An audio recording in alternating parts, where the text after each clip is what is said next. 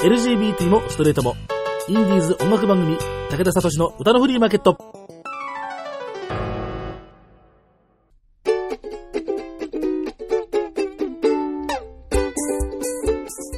皆様こんにちは。ご機嫌いかがですか？草食系でも肉食系でもありません。共食い系男子、武田聡です。今回も台風、雨がひどかったですね。え、僕の住んでいる東京大田区も昨日は一時は非常に強い勢いの雨がもう横殴りの雨というんでしょうかね、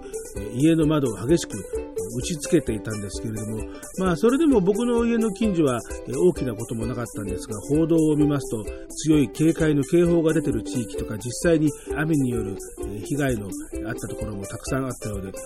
お見舞いを申し上げます。さて、今日の番組ですけれども、普段この番組、LGBT もストレートもなんていうようなことを言い、僕も共食い系男子なんていうことで、ゲイセクシャルであることを公言しているわけですけれども、ストレートの方を紹介するっていうことも、まあ、もちろんやってるんですが、セクシャルマイノリティのミュージシャンの人なんていうようなことになると、どうしてもゲイの方に偏っちゃうんですよね。やっぱり自分の人間関係が、そういうまあコミュニティの中にいますんで。で、まあ、そうは言っても最近はいろいろなセクシャルマイノリティの方とのつながりもできてきましたんで、今日はそういうわけで、LGBT、でも、セクシャルマイノリティはその4つだけじゃなくて、本当はもっといろんな、え、形があるんですけれども、え、そういうような人たちで、え、活動をしている、そんな特集を組んでみます。ダブルゲストです。武田聡の歌のフリーマーケット、L も G も B も T も、いえいえ、まだセクシャルマイノリティいろんな形があるんです。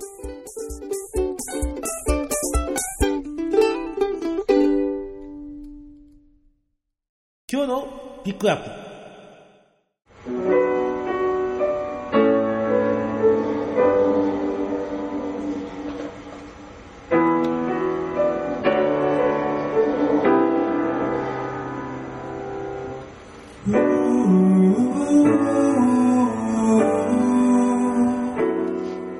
日はピックアップのコーナーから参りましょう。バックに流れているのはソラさんの祈りの歌なんですけれども、本当でしたら僕が喋ってその後曲をボンとかけるというようなことにしたいんですが、すいません。締め切り、この番組の締め切りギリギリに飛び込んできた情報で、もう後のところでもうすでに1時間10分ぐらいもあるもんですから、ソラさんご自身でも長尺の歌でおなじみのなんていうようなことをおっしゃってるんで、ちょっとすいませんというわけで、こういう形でバックに流すような形ですいません、本当に申し訳ないです。またあの改めて、え曲の方はご紹介をしていこうと思うんですが、えそのソラさん、え東日本大震災を、え機に始めた、えライブイベント、 Pray for Sing for 3.11、僕らが奏でる祈りの歌。この Pray というのは、遊ぶという意味の PLAY の、えー、プレイ、プレイボールとか、えー、プレイボーイとかっていう、そのプレイではなくて、祈る方の PRAY の、えー、プレイです。だから、えーまあ、それらしく言うと、Pray and Sing for ということに、えー、なるわけですけれども、え、その3回目、ボリューム3を、え、来週の日曜日、次の日曜日、8月17日に開きます。えー、ですからもう、今日、ここでインフォメーションをしないとですね、間に合わないというような、えー、わけなんですけれども、えー、この僕らが奏でる祈りの歌というイベントはこれまで2回、えー、開いています。1回目が、えー、それ震災直後の4月に、え、新宿2丁目のコミュニティセンターアクタで、え、開きました。でそれから2回目、ボリューム2はその次の年、2012年の8月に阿佐ヶ谷のネクストサンデーで開いています。そして、今回3回目は、この番組でもちょくちょくご紹介をしている二子玉川のお茶と食料雑貨の店ラサ、こちらで開きます。夕方の6時開場、6時30分開演というわけで、こちら、席数が小さいところですんですね、まあ、そえソラさん、えダイレクトメールとか、えあるいは、ツイートのリプライとか、え何らかの形でソラさんに行くよというふうに、え言って、え予約をしていただければというふうに、え思います。えソラさん、ご本人の話によると、イレギュラーな、ものを除くと2年ぶりのライブということで、いやもうね、待ち焦がれてました。ついにソラさん、再始動、開始というようなことかなと。非常に僕も期待をしているんですけれども、ソラさんが、この間ずっと、えー、大事にしているイベントですので、僕も見に行こうというふうに思います。えー、ぜひとも、え、これ聞いているリスナーの皆さんもね、ソラさんにコンタクトを取って予約して、えー、双子玉川に一緒に聞きに行けたらいいんじゃないかななんて思います。えー、お茶、えー、お茶とそれからお茶菓子が、え、このラサのカフェライブが出ます。それも、え、含めて2500円。え、それから、えー、なんかお土産付きだそうで、でそれからこう2500円の一部を、えー、東日本大震災の支援金として寄付をする予定ですというようなことになっています。えー、そして、このラサでは、えー、今月の個展は、え、アクセサリーデザイナーのハルさんのアクセサリー展、エバーアフターが、えー、開催中ということで、えー、こちらを、えー、この会場の中で、えー、ソラさんのイベントということで、まあ、僕も、あの、ハルさんのアクセサリーを一つ、えー、買って持っているんですけれども、ソラさんとハルさん、今回、初対面というようなことで、あ、そうなんだなんていう、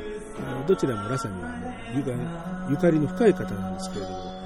まあ、こういうようなことで、えいろんな形でつながりが広がっていくといいのかななんていうふうに思います。それではライブインフォメーションもいたしました。えー、では、えー、あとは、ソラさんの祈りの歌、最後まで聴いてください。えこの音源は、その、え僕らが奏でる祈りの歌、え前回ボリューム2、阿佐ヶ谷のネクストサンデーのライブ録音です。誰の命も奪わぬように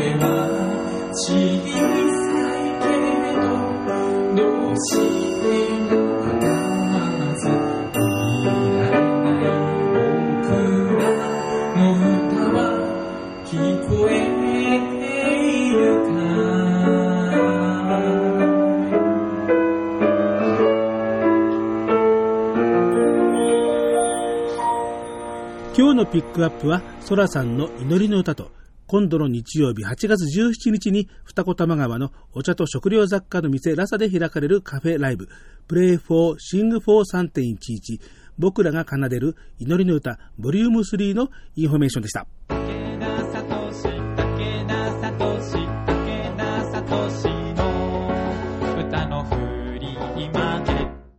今日の番組はいろいろなセクシャルマイノリティの、えー、形がありますが、そういう、えー、いろんな、えーまあ、セクマイっていうふうになんか最近は若い人言うようですけれども、のミュージシャンや、え、それから、えまあ、この後紹介するのは演劇の人たちなんですけれども、え、そんな形でご紹介をしていこうと思います。え、もちろん先ほどピックアップでご紹介しましたソラさんも、え、ご自身がゲイセクシャルのミュージシャンであるという、え、そこに音楽活動の、もう立脚点というかもう、もうそこに活動の中心を据えてる、えー、というところはもうつとに、え知られてるわけですけれども、えー、では次は、えー、G じゃなくて違う、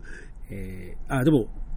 頭文字はやっぱり G がつくんだな。えー、というわけで、えー、ゴールデンウィークの直前に、えー、ご紹介をしました、えー、GID 劇団、えー、GID、えー、性同一性障害の、えー、頭文字ですけれども、えー、この後も、えー、番組の中で何回も、えー、言っていますが、最近は、えー、厚労省でしたかね、えー、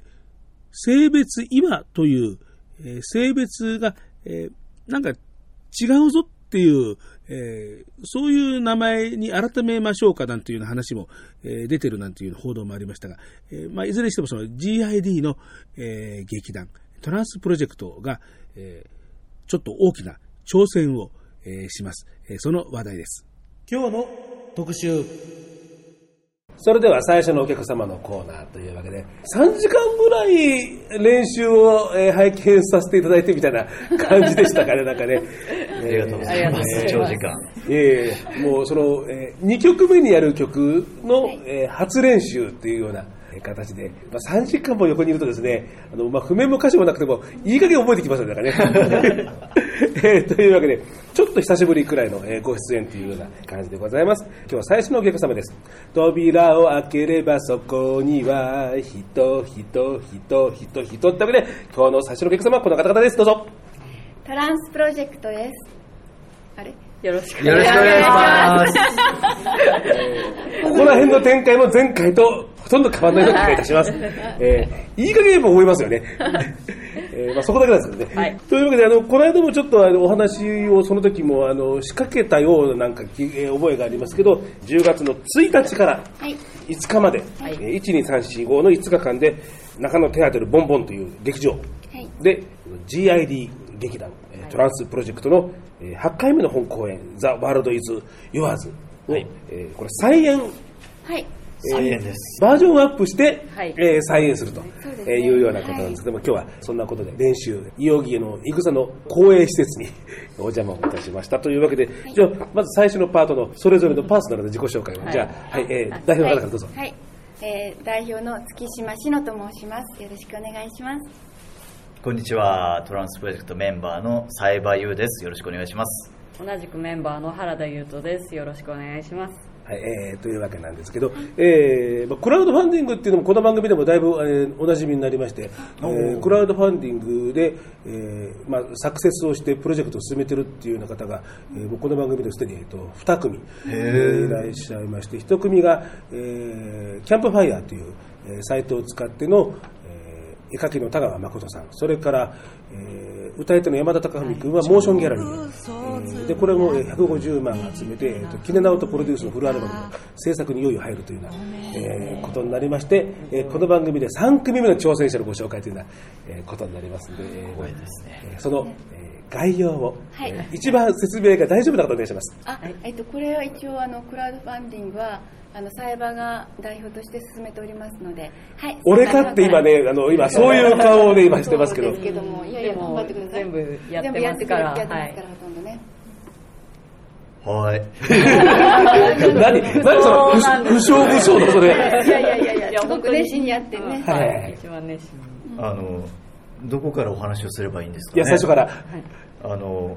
どういうプロジェクトかを教えて差し上げてください。クラウドファンディング今回のレディーフォアっていうところであのプロジェクトを始めまして、えー、タイトルは LGBT を題材にした舞台を上演し性同一性障害の理解を深めたい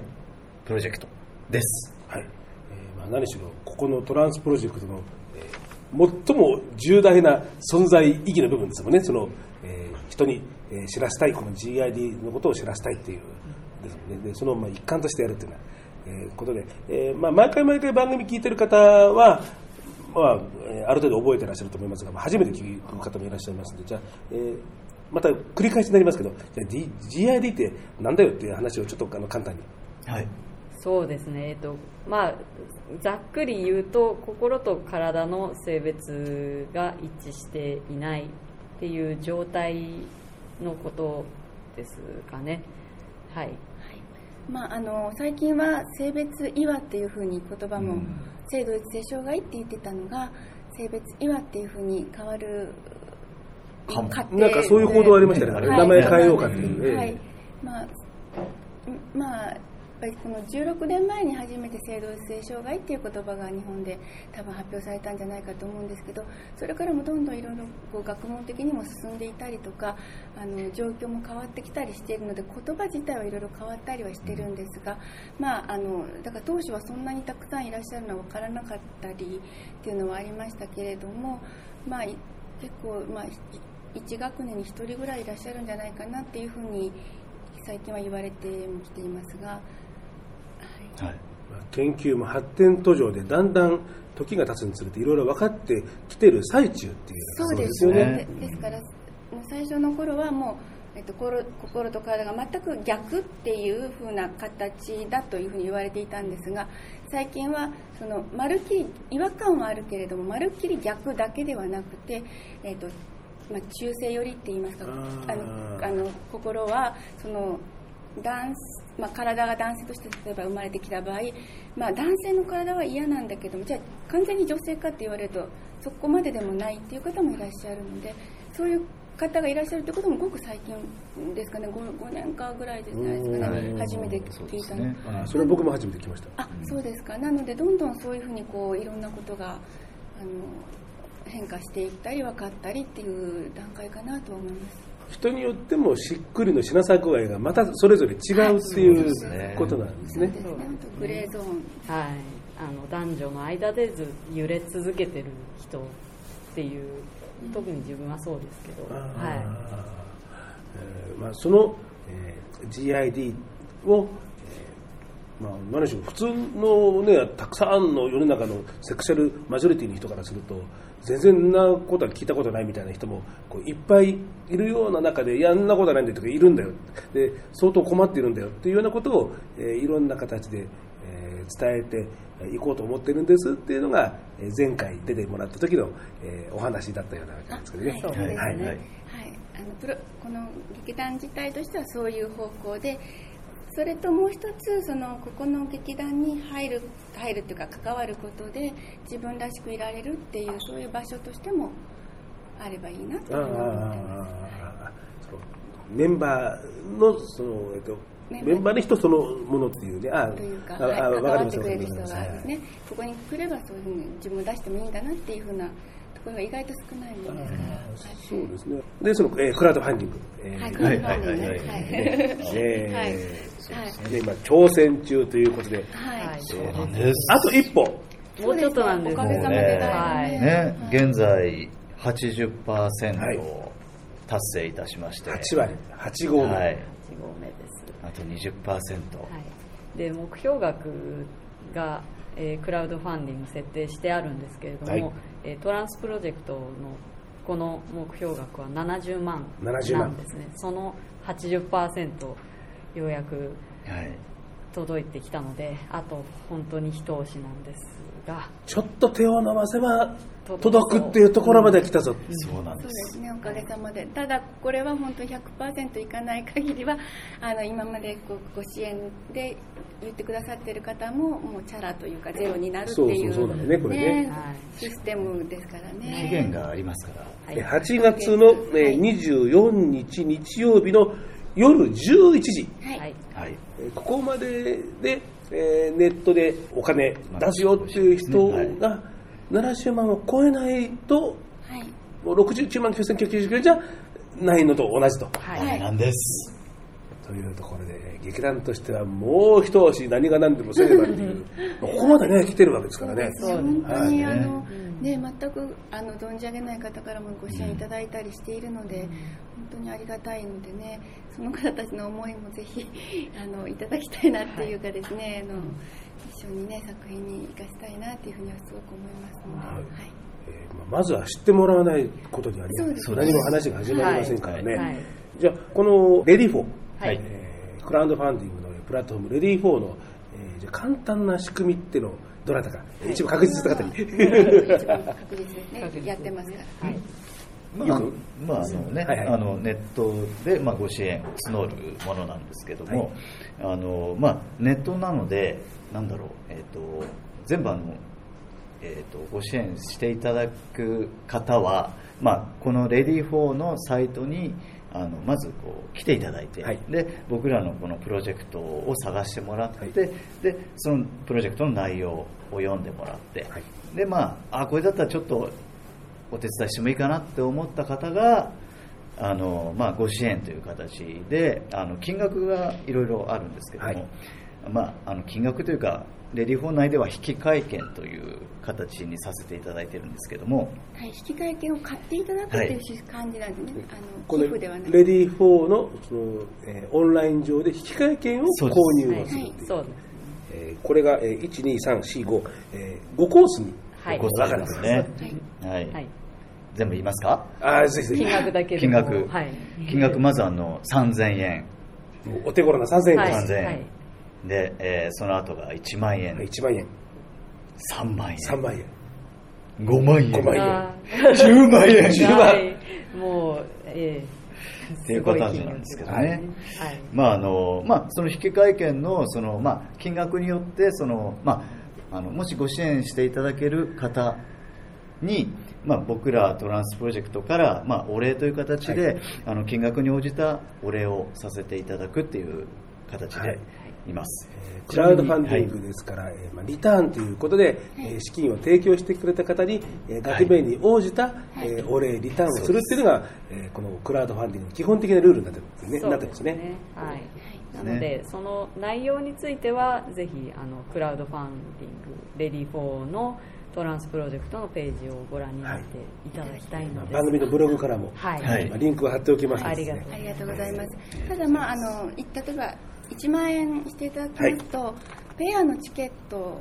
があの引換券の中に入っておりますので、はいあの舞台を見に行ってもいいかなと思ってくださっている方にとってはとてもあの良いシステムかなと思いますので、はい、えーぜひぜひ。はい。えー3000円ですと、えー画像付きのサンクスメールが、はい。えーはい送られると、はい。で1万円の場合は、えーそれプラス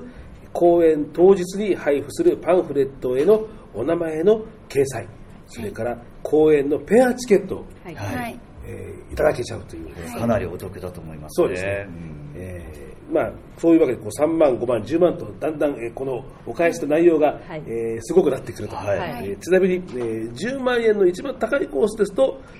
えシーショートプログラム上演会、えーすごいね、これ3組限定、つまり、えー目の前でやってくれちゃう。そうです。そうです。まあ、あのこの公演自体をこうやるわけではないんですけども、はいはいあの特別にその3組の方だけにトランスプロジェクトから、まあ、ちょっとオリジナルのオリジナルの何かをはい、プログラムでで短いものを上演はいしていただくということです。はいえーもう差しで見せてくれるというですね。そうですねす。はい。そんなようなこともあります。まあ、詳しくは、えー番組ブログからリンクを貼っておきますので、このえーレディー4の、はいえートランスプロジェクトのえーここのえーページを見ていただければというふうに思います。はいで、どうやってこれは、えーお金をというか、引換券を購入すればよろしいでしょうか？はい、これはあのクレジットカード決済という形になりまして、であの、まあ、引き換えしていただく方に、まあ、そこの金額に応じたところでこうポチッと押していただければ、はいはいはいあのそこでこういろいろ登録をするんですけども、はい。まあえっと、登録する際にお名前お名前といってもなネット上のお名前なので、はいはいあの本名じゃなくてもはい。全然いいですけども、あの名前とあとクレジットカードの登録番号ですね。はいで、えーまあ、あとはその応援メッセージっていう欄がありまして、そこでちょっとあの元気をもらえるような、はい頑張ってくださいっていう一言でもいいので、添えていただけたらという形ですね。で、はいあのこれあの金額その時に設定した時に、まあ、達成された時ですね。あのだから8月24日の午後11時までにもし70万円を達成した場合はあのご支援していただいた方からその各こうご支援していただいた額の引き落としがその時に、あのはい。ありますので。はい。あのポチッと押したからって言ってあのすぐにこうお金が引き落とされるとか そういったあの間違いはないので、はい。ぜひ、えーいいですかねこんな感じではい、というわけで今収録をしているのが8月2日土曜日の、まあ、夕方6時、えーちょっと過ぎくらいなんですけどね、えー今の時点で、えー70万のうちの56万3000円、はい。スポンサー募集終了まであと22日、えーですから配信の時はさらにこう十何日かにこう、ね、なってるんですけども、えー今のところ39人の方が、えー支援をしているというわけですね。はい、あえー。本当は実はもうちょっとたくさんいらっしゃるあのえっ、と直接いただいて、それ代理入力という形で、まああのさせていただいた方もあのクレジットカードをあの使わないって方がいらして、それでも支援したいって言ってくださったので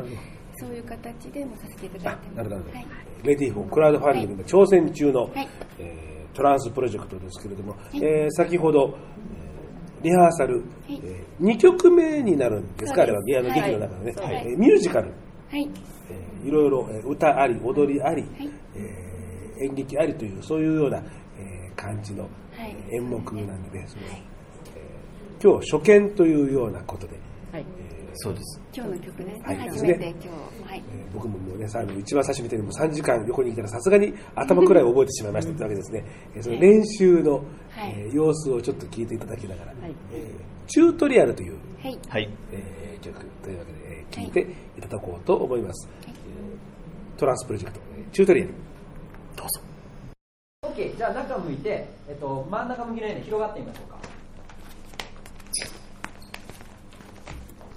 でざっとまだ見ないですね。でちょっと感覚なんだけどちょっとさっき真ん中向いてだけ歌ってた時にちょっとだけ自分の視野が少し広いの分かりますか？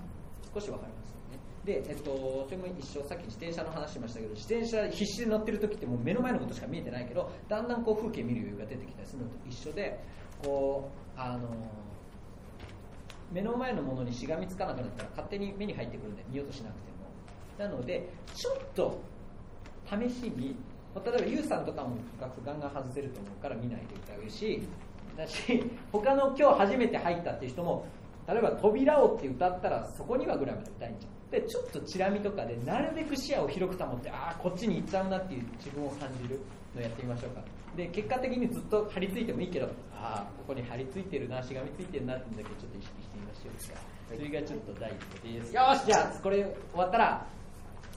飯食いましょう。は いよしよしよし。じゃあよし歌います。楽にね楽しく歌ってね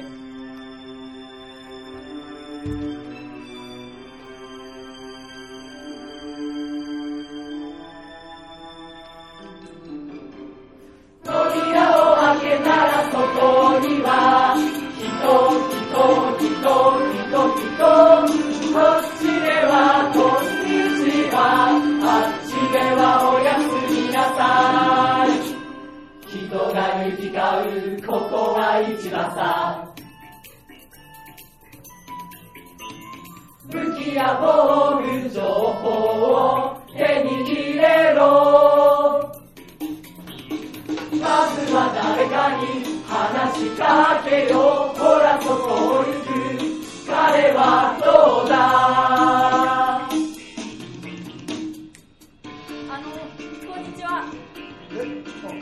そうやって仲間を増やすんだ。協力してけばすぐに進める現実とお金は貴重品。新聞も買えればペットも買える。中学の小学生のです今らもつけする人が思いましたこの人で近くを歩いていた。大学生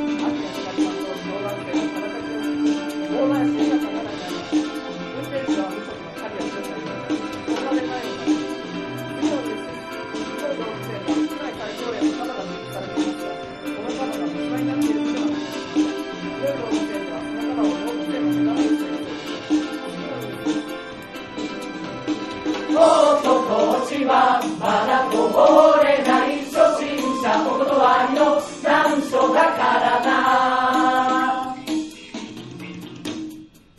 じゃあ、どうすればいいんだ？レベルは出ないのさ。それはどうすればいいんだ？行動すればレベルは上がる畑を耕す狩りをする。クイズに答えるイベントに出る選択肢は山のようだが。ればもっと広がるレベルが上がればおしゃれもできる時間をかけていくお金をかけて素早く行くのかそれは気にしない街を歩いたらそこには人人人人人人でもその向こう側にはよし、で、えっと、多分間違えた人もいると思うし俺も歌詞間違えたけどそれでいいのね。あの自転車6乗れないくせにこう何？補助輪外しに行った結果だからそれはかっこいいミスなのでそれをどんどんやっていってほしい、えっと、むしろずっと結構見ちゃって間違えなかった人の方がもうちょっと恥かけたなと思ってほしいぐらいです。トランスプロジェクト第8回本公演10月1日初日5日千秋楽、えーということになってますけども、えーそこの劇中歌、えーチュートリアル、T が大文字で6つ。最後にびっくりマークエクスクラメーションマーク5つというのが正式表記だそうで、これえーもうリハの一番最初くらいのえー頃のもう取って出しの音源をえー聞いていただきましたというわけでですね、えー少し顔ぶれが変わりましてその、えーチュートリアルの、えー作詞の方とえー作曲の方がですね、えー今来ていただきましたですね、えーじゃあ改めまして、えー次のゲストの方はいどどちらから？はい、はい、じゃあ作曲の川村亮太です。よろしくお願いします。どうぞはい、えー作詞の井原和樹と申します。よろしくお願いします。はいえー作詞といいながら、実はこの、えー、と劇「ザ・ワールド・イズ・ユアーズの、えー脚本とそれから演出を担当されるはい、そうですね。そんな感じね、はいえーというわけで、えー後半のパートは、えーあんまりその劇の中身のことを全然あのさっきあの話してなかったんで、はいあのとりあえずさっきはとりあえずあの金くれって話しかしてないんでああ、ね。はいはいはいはい。なるほど。なるほど。これはもう、ななんとなんとまとめがなんとバッサリと。バッサリとした言い方で、すいません、すいません。中身の方で、はい。えー初めてじゃなくて、あのまあ、ささっきもちょっとあの言いましたけど、これ、えー何何回目かの上映あ、、再演、2回目ですね。2度目、えー二度目の上演、はい。バージョンアップして、えー再登場というわけです。はい。じゃあ、どんなふうなことを伝えたいとか、まあ、そんな簡単な概略を、じゃあ、えー脚本家のえー井原さん、うん、概略ですか。そうですね。あのーまあ、何が伝えたいっていうか、まあ、その性同一性障害っていうものをあの取り上げている劇団で、えっと、私はその前回、その今回のやつの初演の時に初めて脚本と演出で関わらせていただいたんで、まあ私自身があんまり性同一性障害についてすごい詳しいというわけじゃないんですね。はいはいなのでそういった立場の人になんかそのちょっとでも、まあ、その性同一性障害っていうものが、まあ、身近な存在といいますかあこういうものがあるんだっていうのが、まあ、分かるような舞台にしたいなとは思ってます。あのこの劇団って面白いですよね、そのまあ、こういうテーマだと、えー大体当事者の人だけで集まって、えー作るっていうことが、まあ、割と、まあ、よくありがちな話ですけども、代表のあの月島さんご自身があの当事者じゃないっていうようなあのことは一番、うん最初に出てもらった時ね、はい。そんなお話があって。えーちょっと珍しい。なんで,、ね、なんでこうその当事者の人とか当事者じゃない人とかがこうどどんなきっかけで集まってくるんですかこれって、あききっかけは、まあ、一人一人そそれぞれなんでしょうけど。はい。まあ、そうですね。なんかあのまあちょっと、まあ、昔から知り合いだったりとかっていうのがあってあの一度あのちっちゃい、えー、ショートなんですか寸劇みたいなあの性同一性障害のあの当事者の方の体験談を元にした寸劇みたいなのを書いたんですよ。でそこから、まあ、あのなんか輪が広がっていってー。であの、まあ、もしあれだったらあの今度本公演の本を書いてもらえないかっていうふうなお話をいただいて、はい、私は書いてるんですけれども。初めて知った。あそう。で す案外ねそういうきっかけなんていうのはね案案外おお互いにもねあの知らなかったりなんかしますけど大学にそのジェンダーの、まあ、一環の授業であの、まあ、トランスプロジェクトとしてこう行くときにちょっと短い寸劇をやっているんですねあー。ええその時にあのお願いしたのが初めてそれは本当にあのメンバーの体験談を元にしたものをそのあの脚本にしてもらっているんですね。なので本当に短いものなんですけどもあの大学に行く時はその性同一性障害について分かってほしいということがものすごく前面に出ています、はいはいはい。でも本公演の場合はあのそこを一番っていうよりはこう同じところにみんな生きてるっていうことを割とあの言いたいものですか言いたいっていうかその世界観をあの共有したいみたいなところがあるのであの切り口は、まあ、GID なんですけれどもあのそれだけを扱っているのではないはい。なのでこうクオリティをやっぱり高くしたいっていうのがあるので、はい、どうしてもその、まあ、当事者だけでやってるところは、まあ、ないんですけど日本。多分ないんですけどあの、まあ、そういうふうにしてもいいかもしれませんけども、まあ、たまたま私はもともと舞台をやっていたのでそのつてでできるだけこう出てほしいなっていう方に声をかけてっていうところから始まっているので。人のつながりで。そうです。はい。だからはいごちゃごちゃ混ぜというかみみいろんな人が来ます。で共通項はえ演劇が好きと。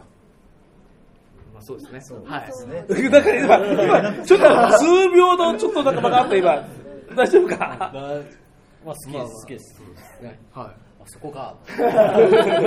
あなに？あのカンポさん違う？いや、違う違違う、合ってる、合ってるんですけど、いや、そっか、そこが共通点というか共通点だなって思います。けど。改めて考えてみたことなかった。そう。ああそうか。当たり前すぎてそんなことをわざわざ考えないって感じか。まあそうだよねそれはね。すごい再認識しそうそうそう。みんな今なんかすごいああそうかって思いました感心してた。ね、だってほらね、あのいろんな生き方、ね、あの入り口ってほらね、あの、あのそれこそあの、まあ、川村さんは、えー作曲家で、今日も楽曲提供しながら、あのブレスがどうとかね、あのメロディーがどう、コーラスがどうとかって話なんかもあって、完全にその音楽のあアプローチでしたわけだけど、だから音楽家として行くっていうような、そそういうコースもあったわけだけど、こう演劇の音楽っていうところで今来て来たんですそう。ですね、まあ、なんか本業がボイスコーチでその声を見る、まあ、役者さんだったりでああまあ、それがうちで教えてる人はやっぱりあのあトランスと別に自分の仕事として教えてる人がその舞台俳優さんだったりミュージカル俳優だったりそういう人が多いんで、まあ、そのつながりでちょっと、まあ、お役に立てることもあるなと思ってやっている感じですね。なんで、まあ、とそうですね完全に音楽だけ歌の歌手だけの人っていうよりは確かに舞台よりですね、ああやっぱりその人に歴史ありと人とつながりありででこう時間がかかってこう今みたいな形にこうなんかできていくってそんな感じですけど。長いんですよねこの劇団。はい。16年ですね。はいできたこと私まだ生まれてませんもん。いやいやいやいや。すいません。さっき50して言ったばっかじゃん。引き算できないのかな、えー。最初今日はあの初見を、はい。えーその2曲目チュートリアルはい。やってあこういうふうにして指導するんだなっていうふうにであなるほどなとかなんか結構あの人生に応用できそうなあ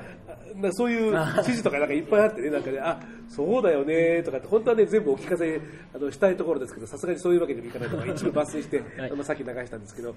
えー一番大事にされてるところってどんなところですか？それは声のことで、うん。音楽だと声でもあの音楽でもその、まあ、音楽家としてこのこうやってあのトランスプロジェクトにえー楽曲を提供していく上で。やっぱり心身のあちょっとこうなんか生とこう混ぜられるとこう間違って伝わるかもしれないですけど心身の一致みたいなところは大事にしててでもその演劇って言ったらその いくらそのノンフィクションを元にしてても、まあ、言ったら嘘なんで、はいはい。それをこうリアリティを持ってお客さんに届けるっていうのはなかなかこう難しいんですよ。嘘を信じ込ませるっていうわけだから。あなんだしやってる方も自分でしっくり来ずにセリフ言ってる時とか踊ってる時とか正直ある。でそれをそのいかに一致させていくか心身を感情のままに演技するし感情のままに歌えるしだからここで歌が流れるはい歌いますとかこのセリフ次俺言う番だポンみたいなんだとやっぱり何もお客さんか見た人感じないし自分自身もやってて感動しないから自分が感動するためにはお客さん感動させるためには心身がいかに一致してるかそこが大事にしてます。あああなるほど。ねやっぱりしっくりこないとやっぱり気持ち悪いっていうのはこう何嘘をしても言えてるよって話だよね、そうです、本当しっくりいかに来させるか。そういう意味じゃこの劇団のえーコンセプトなんかとも本当に奥深いところでもうしっかりとつながっているような気がいろんなあの劇団の演劇とかって僕もあの見させてもらってますけどやっぱりそういう役者さんの役者さんってねなんか演じてる時ってそれがその人の素のようにやっぱ見えるんですよね。うん本当に最高の時はそれだけだと降りるとあ全然違うんだとかってなんかあ全然感じが違うとかってびっくりすることがなんか本当になんか素みたいにやっぱり見えますもんね。やっぱりすごい劇って見どころなんていうのはこれは脚本家の方に聞いた聞くのが一番いいのかしら。ここ一番見てほしいの。よみたいなどころですか？えっ、とそうですね。あのーまあ登場人物それぞれに人生があるまあ当たり前のことなんですけど、まあ、街を歩いてる人たちって、まあ、それぞれ人生があるわけじゃないですか。あのそれを見てもらえたらいいなっていうふうに。あの本当に登場する時間の長い短いっていうのはどうしてもキャラクターであるんですけど、まあ、ちょっとしか登場しない人にもなんかお客さんの中であこの人の裏の人生っていうかこの人の人生ってこういうのだったのかなみたいなのが伝わるようなそういうダイナミックなものにしたいと思ってるんでなんか見どころ。あーなんだろう。なんかそこのこここ見てほしいここ見てほしい。特に。まあ、全部って全部だったけど、まあそうそうですね。でも特に特にここ見てほしいか。なんだろうな。あのーうーんここ？なんていうのかな。あのまあその性同一性障害っていうものをテーマにしているのであですがあの性同一性障害の人と近しい関係の人の感情が、えー出てくるっていうシーンがあるんですよ、はい、でそこをやっぱり見てもらいたいですね。あのえー多分それこそその差別とかをしたいと思ってする人って全然いないと思うしあのそれが良くないことだって分かってると思うんですけどでもそう自分はもしかしたらそうなっちゃうかもしれないとかそういった怖さみたいなのがあの、まあ、人間の弱さみたいなものってあると思うんですよ。でそれをそのその登場人物が感情を爆発させるときにあのどう受け取るのか。で自分だったらどうなんだろうかっていうのを、まあ、考えてもらえたらあのすごくいいのかなって思っています、はい、そこってむしろ当事者じゃなくて当事者じゃないはい人じゃないとそうですね。書けない、そうですね。なんか本当にその知識とかで自分の知ってることを書くんじゃなくて自分がそこにいた時にその絶対差別しないとかそういう風な感情なんか変だとかっていう感情を持たないかって言われた時に自分が絶対持たないとは言えないんですよ。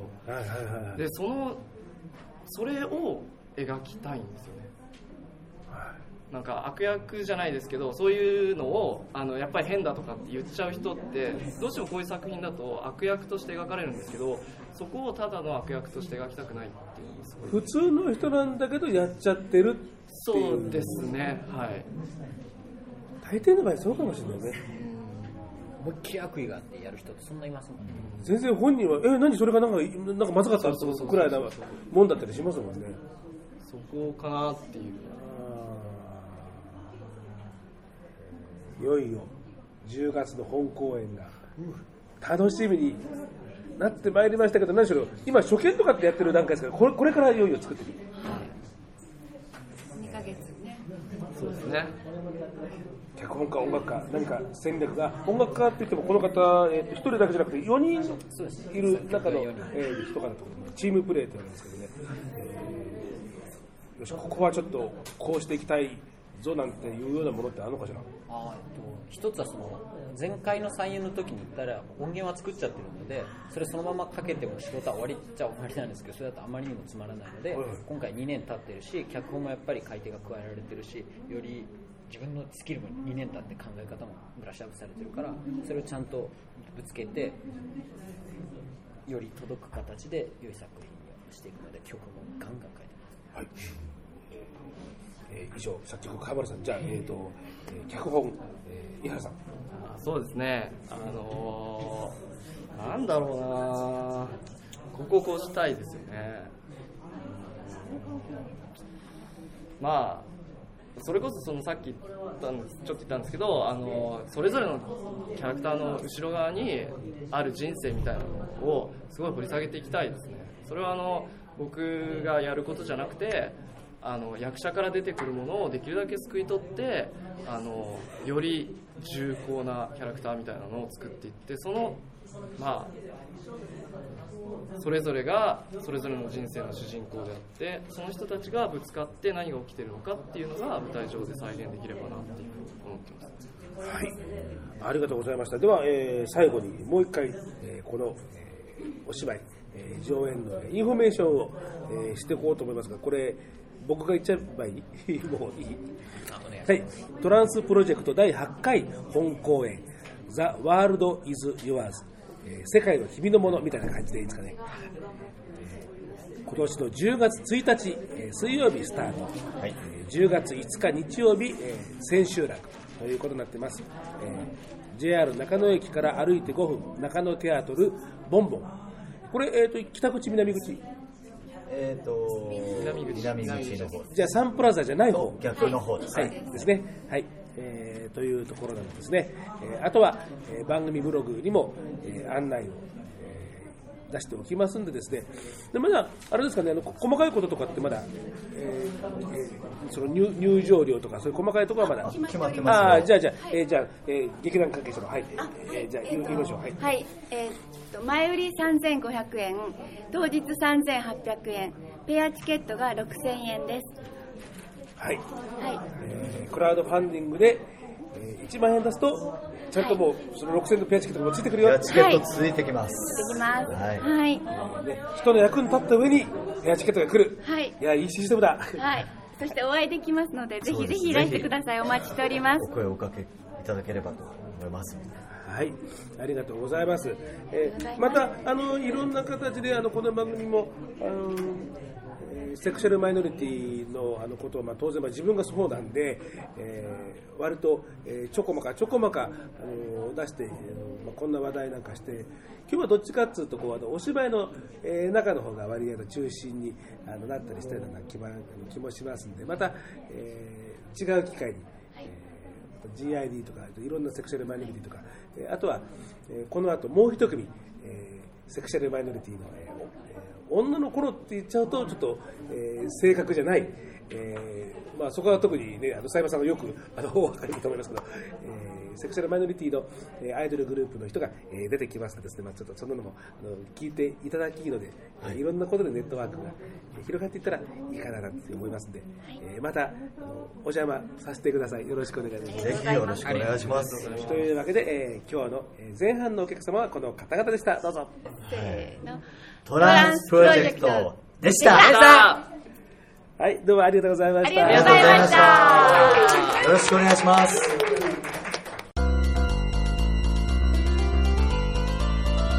武田聡の歌のフリーマーケット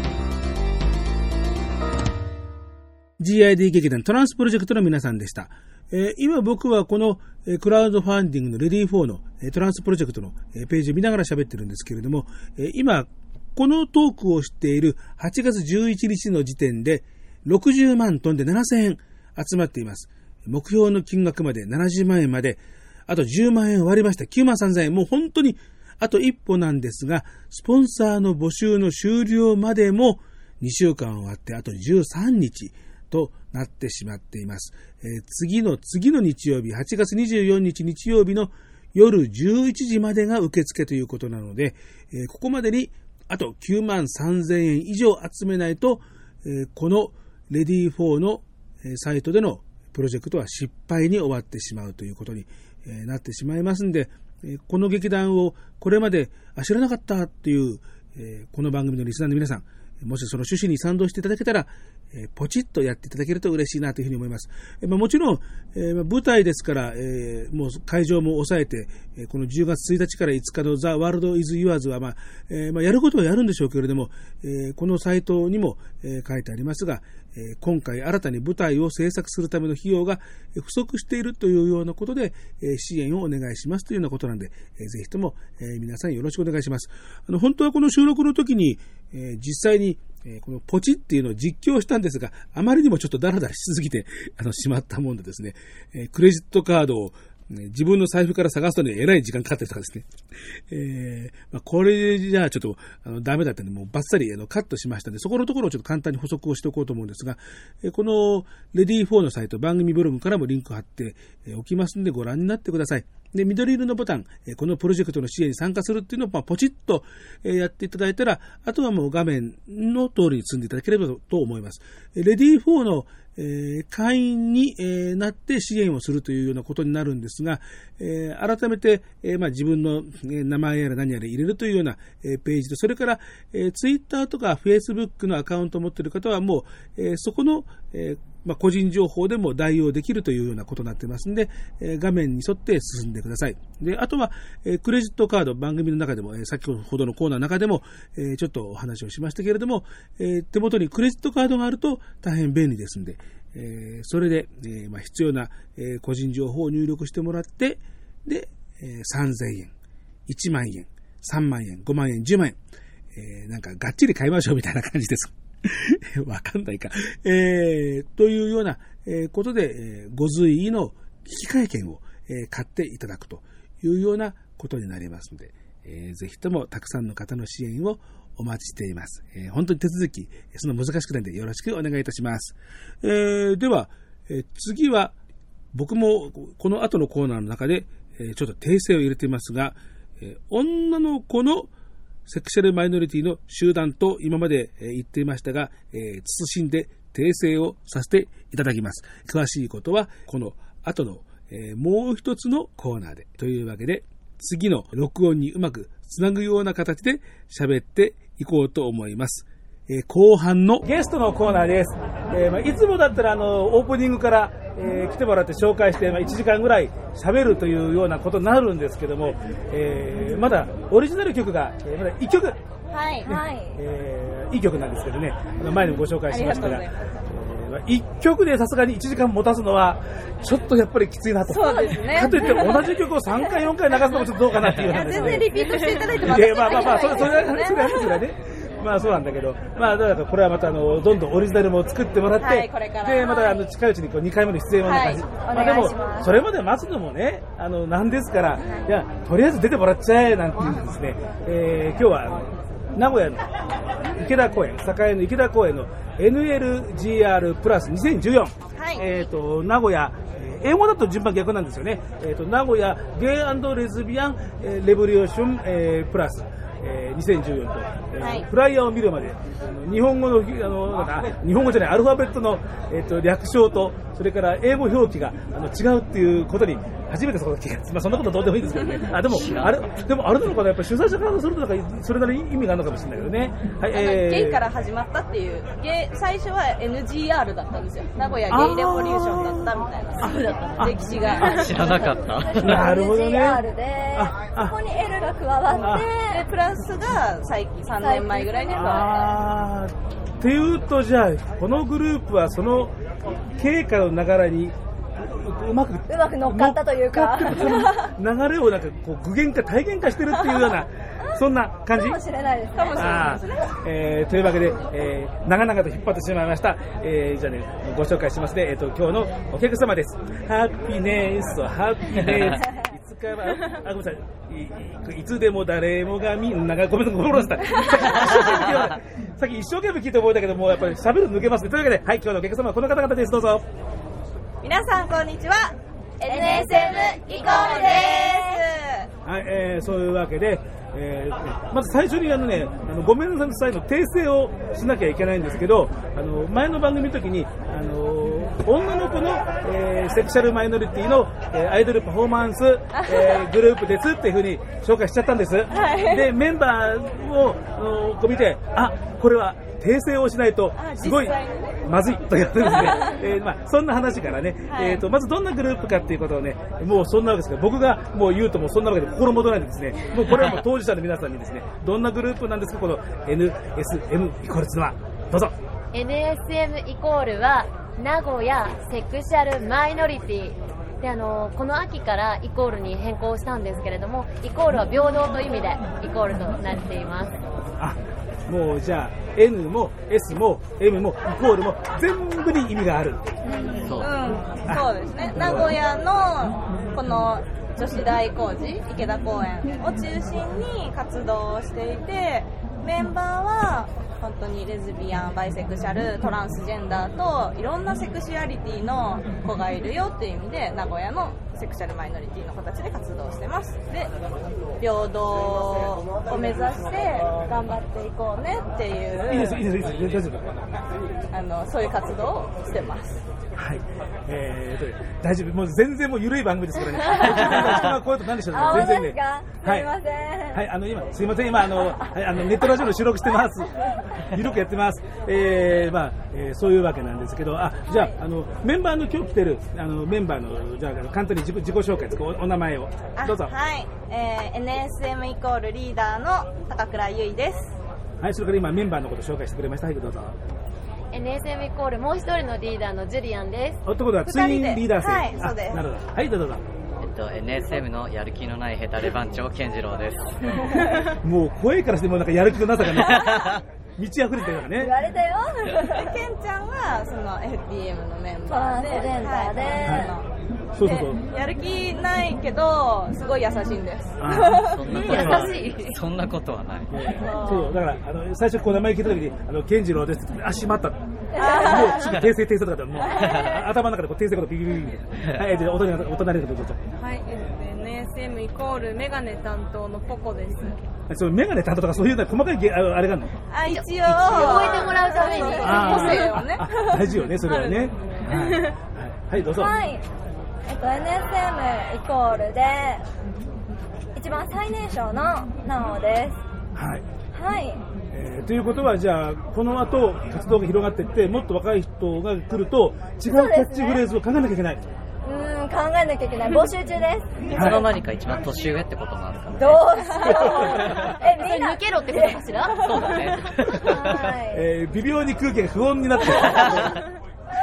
えーそういうような、えーわけで、えー、とこの歌のフリーマーケットっていうあの番組は最初の工場で、えー皆様こんにちは、えーご機嫌いかがですか？草食系でも肉食系でもありません。共食い系男子武田聡ですっていうふうに あの向上してもう最初から俺はホモだぞってことを最初からもう最近は特に公言をあのするようにねしてまあやっててであの番組のキャッチフレーズも LGBT もえーストレートもインディーズ音楽番組っていうあの、まあ、キャッチフレーズでやってるんですよ。だけど LGBT って言ってもそのもうほとんど G ばっかり。やっぱほら自分がそのほらあのゲイだからだからやっぱ周りもやっぱりゲイの人しかなかなかいないしあのそうじゃないセクシャルマイノリティの人ってそんなに身近にないしそれにやっぱ分かんないわけよ。ねな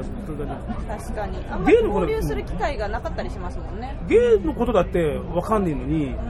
他のセクシャルマイノリティのことはそんなものとこ分かるかよ多いっていうね、だだそういう意味じゃあの僕が皆さんを見てる目はあのあののんけさんのあのストレートの人とそんな多分ね変わんねえだろうなとかっていうふうになんかだからこんな形で出てもらうのは初めてなので光栄です。なんかなんかすごくなんかいいぞみたいななんか ありがとうございます、ね、ほら LGBT もって言ってる割になんか全然ね、なんか あんまり、あの G 寄り。そうそう もう、もう、もうよりっつうか、なんかほとんどそれだからね、なんか、だから本当にありがとうございます、なんていうような、まあこちらこそありがとうございます。えっ、と、昨日、あの、NLGR プラスの、えー、1日目の、えーステージで、はい。えっ、と、まあ、拝見、初めて拝見させていただきました。えっと、普段どんなことやったの？普段はえあまあ、普段のステージ、うん普段ステージ、ステージ。あ、普段のステージは。ステステージはまあ本当にいろんな、セクマイのイベント中心中心だけど、まあ、ストレートのイベントとかもどんどん出ていけたらなっていうことあでいろんなステージで踊ってます。今年はね、あの、結構表に出てるんじゃないかな。うん。あそうですね。某テレビ局さんのイベントとかもさせていただいたオファー。いただいたりあ、じゃあ、じゃあ、こうだいぶ、じゃあ活動が知れ渡ってきた。今年すごいいろんなことだが。んだんだんと？なんと、じわじわ。オリジナルソングを出したからっていうのもあるかもしれない。それはそうだ、やっぱり大きいですね大きいよね。カバーじゃない。はいはいはい。今まではずっとカバーだったので、やっぱりそれだけ枠も縮んでそうねそうね。て、なので、カバーの時は、やっぱり歌って踊ったりするの？いや歌はない。歌はやってなかった。ああ、じゃああの、当てぶりみたいな。そうですそうです。ね、コピー、振りをコピーして踊る。そう全員素人で始めたので、はいはい。まあ全然踊れない子ばっかで。見ないでくれるもう本当に私とジュリアン初期メンバーでだなんですけどもう本当この初期メンバーの時は大変で1曲覚えるのに半年とかかかってて。あそう。うん。だから最初の NLGR を出た時は3曲しか踊れなかったんですよ。それ何年くらい前？3年前。今年4年目に入るので。あ活動4年目。はい、えーじゃああのそうやってこう1曲が3曲覚えるのには1曲覚えるのに半年とかってそんな大変な事業をこうなんであえてわざわざしようっていうふうに思ったの？皆さんは？私その私が NLGR の実行委員を大学生の時に始めたんですよ。あはいはいはいはい。でなんか NLGR ってゲイの人がすごい多いイベントでまあね、そのさっきもね、その N NGR。から始まったっていう経緯もあるし主催者さんがゲイばっかだったっていうのもあるんですけどだけどその女の子とかももっと池田公園に来てほしいよねっていうので主催者さんが私とかもう一人の女の女性の方の実行委員に女の子が集まれるようなイベント企画を何か考えてって言われてえどうすればいいんだろうと思ってとりあえず自分たちの友達を呼べるような 企画を考えようって思ってで私はジュリアンと同じ私のバイト先がジュリアンの職場だったんですよはいはいはい。で私がジュリアンがあのビアンだって知ってたレズビアンだって知ってたから「ねえジュリアン」ってその会職場で「ねえジュリアンあのさなんかセクマイのアイドルグループ作りたいんだけど」って。もともとオフ会とかもやってて、はい友達が多いなっていうのががあったんですけど、でも人のつながりはあったらね。人のつながりはあるけど、セクシャルマイノリティについて考えたことはなくて、とりあえず楽しいことを友達とするっていうだけで、はでゆいからその話を来たときに、最初すごいマイナスだったのジュリアンは。まあ、いきなり言われたらね。そ。う別になんか私はどっちかというとあの別にみんなに知れ渡らなくても自分たちだけで楽しくやればいいじゃんっていう考え方の方だったので、はいそんなん恥ずかしいから嫌だみそたいな。う。親にもカミングアウトもしてないし、なかなかね、多くの場合はやっぱりしにくいよね、な。ちょっとね。だから本当にその頃はもう話し合い話し合いを重ねて、うん。コンセプトもしっかりしてなかったし職場で、のんけの職場で話すっていうね。もうそういう話をガンガンと。そうそうそうじゃあもう思いっきり知れ渡るやん、そしたらなんかね。そう。ちょっとサボってね。言いいのかなうん。受付嬢をやってたのジュリアテレビ局の受付嬢なんですけど。やってた。なるほど、なでるほど。受付で 私バイトちょっと中断とか休憩の時にその受付でこうやって話しててでお客さんがこうやって入ってくるとジュリアンが「いらっしゃいませ」みたいな急に変もうパッと仕事モードね仕事モードに変わって。やってやっていらっしゃいませ。本日はどちらに行かれますか？急に仕事モードで。もう、いや、もう完全にもう、なんかもう仕事の、なんか受付の人って感じ。そうそれでそこでいろいろ話してでその日に居酒屋に2人で行って2人のあの携帯のの連絡帳に入ってる人を片っ端からセクマイの子に電話をかけてでこういうのを作りたいんだけど一緒にやらないってもうか70%ぐらい断られたよねもういくら友達が多くても、やっぱりわざわざね、私と同じようにわざわざいろんな人に広める必要はない。人前に出るわけだもんね、顔出して。そううんそうですねやっぱりリスクがすごく高いし、またダンスってなんかね、っていうかもう AKB がすごい好きだから、ダンスをやってる人、私たちも全くやってこなくて、どうやって進めていけばいいのか分かんないので、とりあえずメンバー集めようっていう話になってしまったので、誰も引っ張る人もいなくて。俺はハードル高かったのね、ものすごく。そうなんですよ。いやほらあの、まあ、向かいがあの二次組ファイツのあのブースでねあのこのあの皆さんの、えー、と NSM イコールのオリジナル曲の「虹色ハピネスも」えーリーダーの岡本忍作品あのなんですけどね。あのほら向こう二次組のやつはもうほら最初からあのゲイだってとか女の子で集団アイドルみたいにアイドルしたいっていうのであのそういうサークルを作ろうっていうんで始まってるから最初からそのやりたいって人がほらもうで来るからもうスッと動くけどそれと比べるとスタートのスタートの立て方が違うからまず人ををこのイベントのために呼ぼうそのためにはから始まるからそれはそれは大変だ。今度ご飯おごるからとか。そうそうそう。今回だけ。今回だけお願い。一回でいいの頼み込んで。おかみ倒しねもうね。そう。もう本当にお願いしてお願いしてやってもらうみたいな感じだった最初でもまあジロヤさんも今と今拝み倒すジェスチャーしたけどそれでも最初はそれ拝み倒される方それがなんでまた拝み倒す方に？い友達だから。友達だから。や友達思いなるほど。みんなね助けてくれてでもやっぱ1回だからっていうのを最初売りにしてあー。1回ご飯おごるからって。私たちも私もゆいがこれから続けていくもんだと思わなくてとりあえずこの NLGR のため1回のためっていう風な感じだったから1回でいいの1回でいいのって私もそのためだけだと思ってたの。ああもうこのこのイベントで女の子のそのセクシャルマイノリティの子もあの来るためのなんかそう。やってやってよっていうその1回ね。そう。1回ねだったから。だからじゃあ高倉さんも頼むこの1回だから、そうそうそうそう。でジュリアさんもまあってことでゆいがそう言うしってか1回だったからまあじゃあしょうがねえかみたいな。そう。そういうノリね。でご飯とかおごったりして1回のメンバーを集めて。皆さんはその初回のメンバーなの？いや違います。リーダーのゆいちゃんとジュリアン以外の健次郎ポコナオ私ナオの3人は1回目ではないですね。初期ではなくて私とポコが2回目だね。2期生その NLGR がまあちょっとまた2人に経緯を話してもらおうと思うんですけど NLGR5 の活動2回目の活動から私とポコのが入って、その次その次か。その次かな。3回3だとその次。3期生でトランスジェンダーの健次郎が加入して感じでしたね。そしてついに1回だけだからでは済まなくなってそうなんなんかその1回のつもりだったんですよ、でもそのうちらのステージを見た他のセクマイベントのオーガナイザーさんがえうちのイベントも来て踊ってよってあ声をかけられて。あんまり例がなさそうだもんねだって。そう。ビアンだから少ないのか物珍しい。ビアンの子ってあんま顔出しして活動をしたがらないとこがああんるから。まりあの、まあ、僕がそういう人脈がない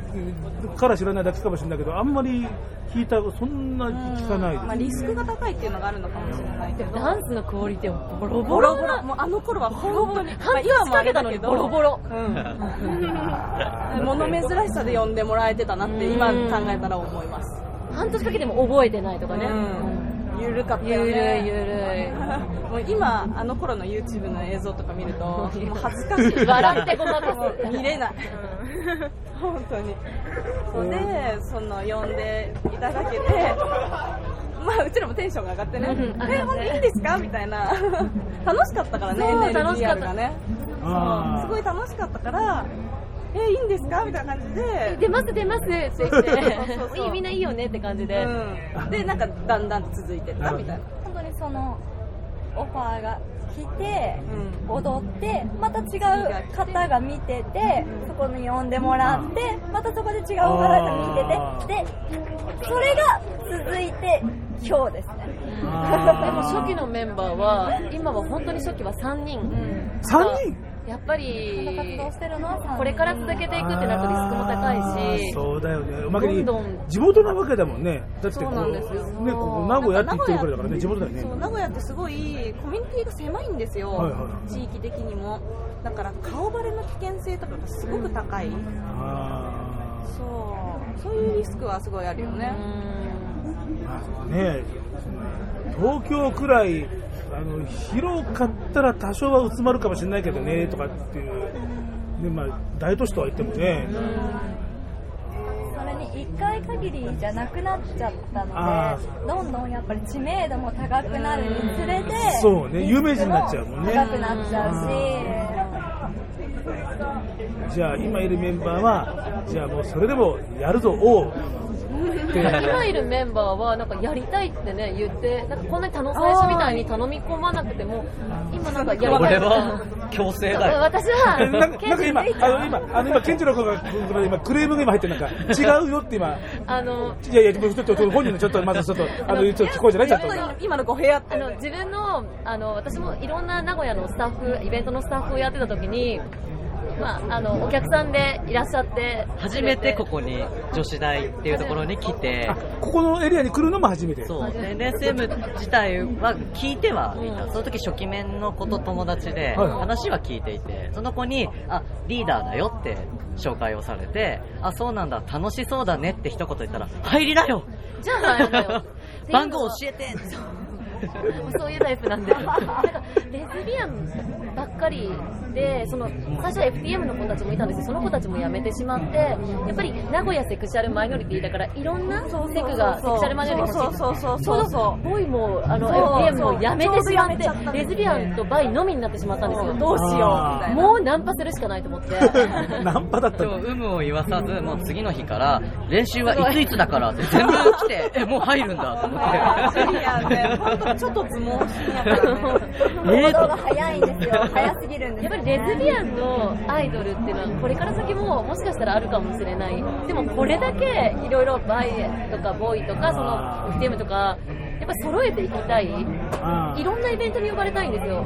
レズビアンイベントだけじゃなくて。それこそこの間もあったんですけど FTM のイベントに呼ばれたりそれこそ、ね、あのノーマルなイベントに呼ばれたりその可能性を広げるためにもなんかいろんなセクシャリティが世の中に存在してるんだよっていうことをうちらのちっちゃいグループの中でもこう体現できてるっていう状態がすごくいいなっていう。グループの中でも例えばその本当にトランスジェンダーのケンちゃんとかが入らずに本当にバイセクシャルとレズビアンばっかりのチームだったら多分メンバー自身もあまりトランスジェンダーについての理解が進まなかったと思うしだからこそそういうふうにメンバー間で意見をたくさん話し合ったりとかもちろん私生活の話もいっぱいするんですけどそういう交流をする上で自分たちの、まあ勉強ってそんな硬いもんじゃないんですけど生活の中で自然とそういういろんなセクシャリティのこのことを考えて配慮して会話をしたりとかなんかこう価値観が広がるなって。すごいじゃああのさっき僕が言ったように俺ゲイだけどあの他のセクシャリティ分かんないからさっていうのと同じなわけね。思い込みっていうところもすごくあってだから傷つけちゃうこと。そうそう FTM は怖いとかオラオラ系とか私は思ってて。そう健次郎に。私 FTM が本当に無理と思ったんですよ。チャラいしオラオラ系だしって勝手に思ってて。でも健次郎が入って今いろんな話を聞いてあ違うんだと思ったりやっぱり会話で知らずのうちにやっぱり傷つけてしまうことがある。そういうのもすごく勉強。うんなってる。お互いなんだろう成長できてる場所だなって思います。なるほど。あそういうこうこう意義もあるわけね、えー、とあの番組聞いてる皆さんはゲイとかレズビアンぐらいだとまあまああの分かると思うんだけど、えー今、ね、あの FTM とかボイとかっていうようなあの単語が出てきてあの多分あの耳慣れてる人はそんなに多くないだろうと思うんでちょっと簡単に教えてくれますか？FTM はフィメルトゥメールメールですね女性から男性。で本人は男なんだけどなんか女の体になっちゃったけど俺は違うんだぜこのこの体違うぜっていう理解でいいんだよね。性別違和ですね。なんか最近はなんか性別性同一性障害じゃなくて性別今っていうなんか名前にしましょうとかってなんか新聞報道なんかありましたね。なんかね本人から。え？何？なんか。なんかなんかとは。トランスジェンダーについて。ついて？えー特に。えーそれ困るねすごく。まあ自分は自分でそれが普通のことだと思うから改めて語るって言われても多分まあでもとりあえずオラオラ系じゃないよと。違います。やっぱ普通の人と一緒ですね。普通の男性でも軽い人もいれば軽くない人もいるし、まあそう一緒です。FTM だから軽いとかチャラいとか。チャラいとかそういうのをそういう偏見を僕はなくしたいです。うんこういうねそうねこういう私みたいな勘違いな勘違いが違うセクシャルマイノリティの人からもなんかそんなそうじゃねえんだよってそういう話ですね。ボーイってのは？はボーイッシュ？あ反対はフェミニン。あああなるほどね、だからポコちゃんは中性？なんかわかんないんですけど私は。とりあえずスカートは履きたくない。あ別にうん。だからなんていうのかな。別に自分のことは女だと思ってるけどスカートは履きたくない。ああなるほどね。あの普段はそれはあの、まあ、ズボンとかパンツとかとかっていうようなもんでいたいっていう感じね、ああなるほど。あのまあ確かにねその今中性的なんていう声があったけどそうねあのまああんまりなんかこの言い方もなんか微妙だなとか思いながらさだからこう、ね、ほら女性的とか男性的とかってあるけどああなんかまあでもねそのそんなイエスかノーかとかって問題じゃないからね。カテゴリーは一応カテゴライズとかあったりするけど人それぞれだと思うし、まあ、なんか性はグラデーションとかいろいろ言うけどなんかその中でもねいろいろあると思う。意外にだから自分自身もなんか分かってないっていうところはなんかあるかなとかって。自分でカテゴリーを作っちゃってるみたいな。まあ、でもカテゴライズされてることでその自分が何かよくわからない人があ私はこういう風なんだって安心するっていう面もあると思うんですけどね。ああそれは絶対ある。あ私ってレズビアンなんだとかあ私レズビアンのフェミニンなんだなんかリバなんだとかなんかいろいろ。他にもいるんだ、自分だけじゃないんだ、他にもいるんだっていうのって相当大事だよね。大事。大事。本当大事。もそういう最初の頃学生とかで自分がそうなんじゃないかって気づいた時とかって本当孤独感を感じるじゃないですか。誰に相談すればいいかも分かんなくて、私もそういう時代が長かったからこういう逆にこういう活動を頑張らなきゃっていう気持ちがあるんだと思うじゃあこの、えー、と5人の中でそういうことで、えー悩んだ歴史がある人。はーい。ああ悩んでないの？私の迷いがなくってなんかもう周りはそれは普通にもう彼氏だのなんかそう恋バナとか男が女がお好きになってみたいなのは当たり前だったんですけど私は割と気づくのが早くって本当にもう初恋くらいからずっと女の子でなんかもう自分の中に納得しちゃってもちろん周りには誰もいなかったんですよ。同じなんかセクマイの人は。まあそんなに悩みはなかったです。あめっちゃ悩んだけど悩んだ。僕もなんか悩まずにスーッといっちゃった口かな。あんまりなんか。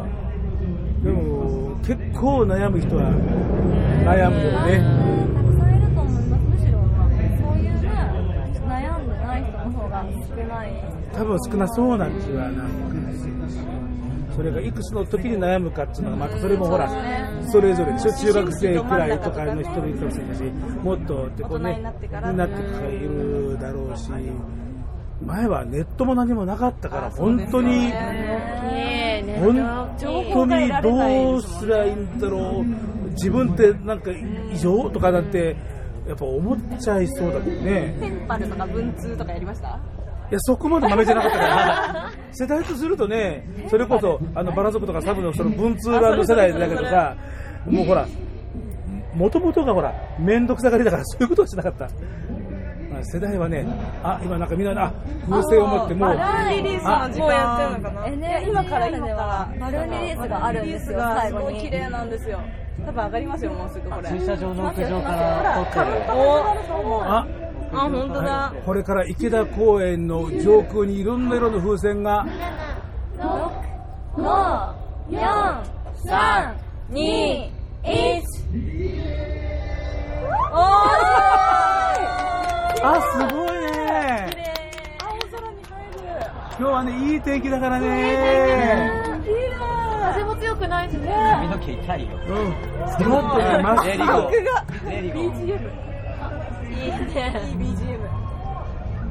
毎年バルーンリリース見ると風に本当煽られて感動するんですよ。ずっと今向こうの空の方にもふわーっと。もうレインボー空がレインボー。空がレインボー。晴れてるといいですね。なんか本当グッとくるものがあるよね。やっぱあれねそのもう悩んでどうしようっていうふうに思って歴史を持ってる人からするとこうやってふわーっとこう上がってみんなしてあのいるよっていうのはなんかやっぱり特別な思いがきっとあるんですよね。バルーンリリースは最初からやってるの？3年前ぐった時。本当に最近から始めた。ち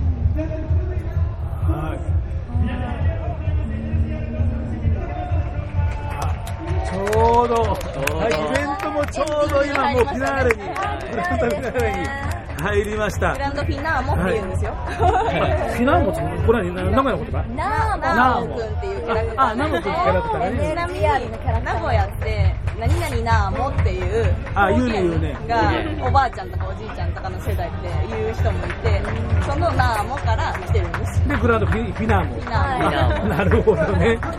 えーえーというわけでですね、今、グランド、えーフィナーモがね、あの途中が入ったので、今、話がふっとこう、なんかね、あのちょっと流れた感じなんかしますけどね、えーなんかだいぶ、えーなんかいろいろと聞かせてもらってですね、あ、やっぱ来てもらってよかったな、みたいな。感じで。えー、2曲目以降のオリジナル曲の予定とかってのはなんかあるんですか？あ今実は？の制作あるんですよ。はい。おー。はいまだレコーディングはしてないんですけど。あはいいや、じゃあ、そしたら、じゃあ、そのダンスが、もう、もう最初分かんなくってっていう皆さんが、オリジナルで最初から振りを考えてやる、それを第2弾。はい楽しみですね、なんかね。ありがとう楽しみにしていただけたらと思いますはい。じゃあ、近々、じゃあ2曲目が出たら、じゃあそうしたら、じゃあ、こう、丸々たっぷり1時間。はね、あのやろうじゃないですかね。メンバーもフルでフルで、そうそうそう。ね。い中心でねもうね、もう20分くらいじゃなくても結構ね、もう30分くらい喋りましたから。自己紹介で終わりそうだけど。ね、もうね、だから2曲だったらもう、もう2曲だったらもう11時間もうなんか持つことがもう今日よくわかりました。はい。20分で終わらせるから30分喋ってしまいましたね。全然長さを感じませんでした。いや、リスナーの皆リスリスナーの皆さんはどうか知りません。でもいいんです。あの、私がなな長さ感じないからいいんです。えー、というわけでですね、ありがとうございました。はい、ゲストのコーナー、お客様はこの方々でした。どうぞ。NSM イコールでしたはい、では曲紹介を。それでは聴いてください NSM イコールで虹色ハピネス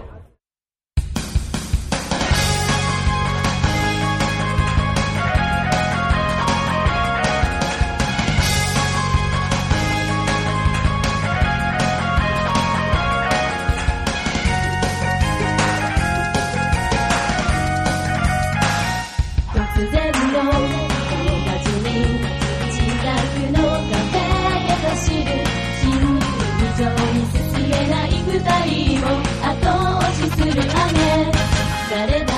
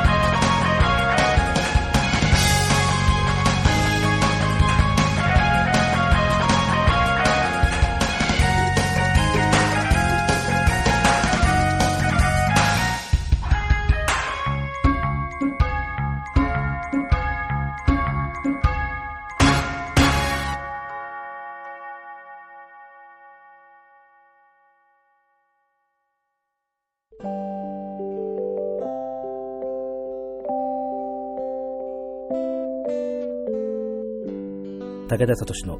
歌のフリーマーケット。NSM イコール名古屋セクシャルマイノリティイコールの虹色ハッピネスを聞いていただきました。えー、今日はいろいろな形のセクシャルマイノリティの歌い手さんとか演劇をする人、そういう方々で特集をしてみました。え、どの方々も、え、自分自身のセクシャルマイノリティを活動の中心に据えてやっているそういう、え方々だったわけですけれども、まあトランスプロジェクトは集団ですから、幸い優さんのように、えー、GID の当事者という方も、えー、いらっしゃれば、違うセクシャルマイノリティの人もいれば、それから団長の月島さんのように、えー、異性愛者、セクシャルマジョリティの人もいるという、まあそういう集団、まあ、考えてみたら、これが世の中の本来あるべき姿ですよね。お互いのそういうことを全然、普通に、あの、もう分かりながら一緒にやっていくっていう、ね、こういうような形に本当はなっていくべきなわけですけれども、えー、ただ、なかなか実際ね、えー今の状況は難しいですよね。えー、僕も武田聡という名前では自分がゲイだということはもうオープンにしてやっていますから、えー、その武田として付き合っているノンケのミュージシャンなんかは僕のことがゲイだということはまあ分かってる。えー、だけど、えまあ、僕の、え両親とか家族とか、えあるいは本業の職場の人には言ってないわけですよね。やっぱり言うといろいろと面倒なことが起こりそうだなって思いがあるわけですね。その面倒なことっていうのは言ってしまえば、やはりそれによって差別を受けるかもしれないっていうことですよね。あの中に、いや、そんな差別とかその大げさなものじゃないよっていうふうに言うセクシャルマイノリティの人もいるかもしれないけど、でも面倒だなって思うっていうことは、やはりそういうことだと僕は思うんですよね。だってね、なんともそういうのなかったら別に面倒でも何でもないわけですから。だから、その中で、え自分のセクシャルマイノリティをもう前面に出して、で、旗を振ってくれてる人の存在っていうのは、とても大事だし、重要だし、ありがたいなっていうふうに、え、思います。もういかにそれが難しいか。だから、藤島さんが、えー、その記事で言っているように、え、サウンドサミット自体は、LGBT ミュージックイベントだけども、えー、そこのそれぞれの人については、えー、まあ、分かってる人は分かってるけど、分かんない人には分かんないっていう、えー、そういう状態であるけど、それはね、やっぱりね、難しいよね。あの今言ったような、あの、ところが横たわるわけですから、えその人のセクシャリティを公表するかどうか、その人だけしか決められないわけですから、本来だったらこんな決断をしなくても普通にしれしれ言えた方がいい、そういう世の中であるべきだけど、現実はそうじゃないっていう、その中で、え、こういうイベントをもう十数年も、え、やっている、えー、黒さんなり、響子さんには本当に、えやはりこの難しいところで運営しているというところでものすごく、えリスペクトを捧げる、えものですけれども、うん、なかなかね、あのでも、やっぱり、その、かつて東京であったインサイドアウトザライブミュージック LGBT のように、もうすっぱりと、もうみんな LGBT なんですよっ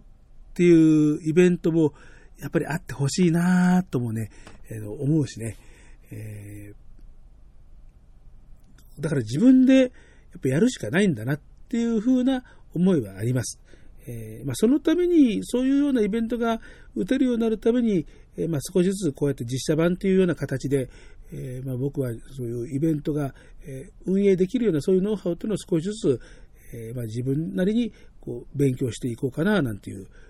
どっかでやっぱりやりたいな。え、その東京周辺の人で、え、集まるような形にするのか、それとも、え、いろんな、ね、日本のいろんなとこから来てっていうふうに言うかでも、それにはね、とてもやっぱりお金もいりますからね、なかなか、え思いだけではできないっていうような、あの、こともあるんだけど、でも何らかの形で実現はしたいな、なんていうふうに、え思っています。え大阪は、9月に音祭という、えゲイインディズのイベントが、えあるということでね、えはっきりと、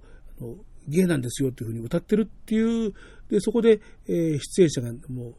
僕の名前の知らない若い人がいっぱいいるっていうようなのはすごく頼もしいと思うし、えー、そういうような流れっていうのが、あの、もうちょっと広がってきてもいいかな。で、そのためには、この歌のフリーマーケットもなんかできることがあったらやりたいな、なんていうふうに思っています。えー、というわけで最後、えー、相当、えー、NHK ETV のような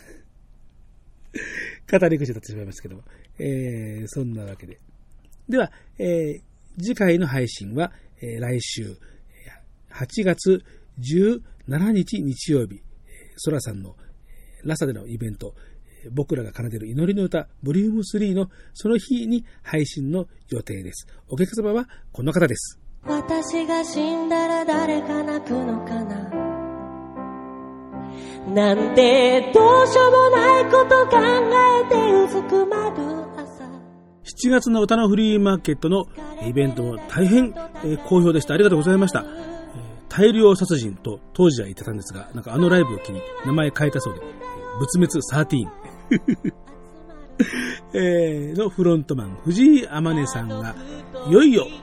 7年ぶりにアルバムを、ちゃんとしたアルバムを、ちゃんとしたアルバムをえー、出すというようなことで、えー、そのレコ発が8月31日日曜日に、阿佐ヶ谷の Next Sunday で、えー、ありますのでですね、え当然歌のフリーマーケットとしては、え大プッシュというようなのでね、え藤井天音くんに、え来てもらっていろいろと喋ってもらおうかななんていうふうに思いますので、どうぞお楽しみに。武田聡の歌のフリーマーケット。この番組ではリスナーの皆さん方からのリクエストやお便り、それからアーティストさん、ミュージシャンさん、オーガナイザーさんからの売り込み、あと、いろいろ演劇の人とか、もう、何でも、えー、ね、売り込みをお待ちしています。えー、宛先は番組ブログにも書いてありますが、メールで、サトシ武田アットマーク、ホットメール .com、手話、SHI とエボン式ローマ字です。それから、いろんな SNS サービスやっています。ツイッターが一番メインですね。あと Facebook。それから、一応 mixi も細々とやってますが、すいません。なんか最近全然開けてないな。えー、まあ、それぞれのメッセージツールを使って、え絡んでいただければと思います。えー、この曲かけてとかね。よく題名わかんないんだけど、こんな感じの曲とかね。えー、そんな感じで、え絡んでいただけると嬉しいですし、それから、えそういうんじゃなくても、普段のなんか、日頃のことでもですね、いいです。はい。どんな質問でも構いません。エロも歓迎よ。何を言ってんじゃん。えー、というようなわけでお待ちしています。次回、え、なんとか、ここのとこなんか毎週ペースですが、なかなか日曜日になんかオンタイムでできませんね。えー、まあ頑張っていきたいと思います。あ、それから、そうだ、最後に一言だけ言っとこう、これだけ言っとこう。えー、僕また、えー、今年も、えー、グループ展をやります。えー、銀座の、えー、ギャラリー GK というところで、不思議な人たち展という、えー、本名の曽根明名義で出しております。えー、というわけでですね、これ番組のブログにちょっと書いておきますので、もしよかったら、えー、見に来てください。絵の展覧会なんで、入場無料でございます。はい。えー、というわけで、次回の配信をお楽しみ。パーソナリティは武田聡でした。